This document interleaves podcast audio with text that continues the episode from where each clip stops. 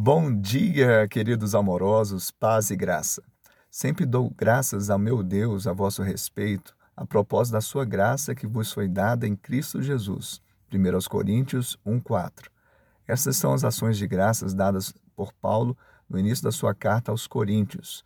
Ali, aquela cidade na Acaia, na antiga Grécia. Uma igreja nova, uma igreja nas casas que tinha recebido muito poder e conhecimento palavra do Senhor tinha chegado até eles. Mas, uma vez que foram enriquecidos com a graça, não poderiam e não deveriam voltar a andar na pobreza do pecado. Por isso, Paulo apela para a graça, porque ela nos empodera, ela nos enriquece. Que assim seja também nas nossas vidas, que através dessa, desse favor imerecido possamos andar conforme o Senhor nos empoderou a andarmos e conquistarmos aquilo para o qual ele nos designou. Que você tenha uma semana de bênção e vitória, em nome de Jesus.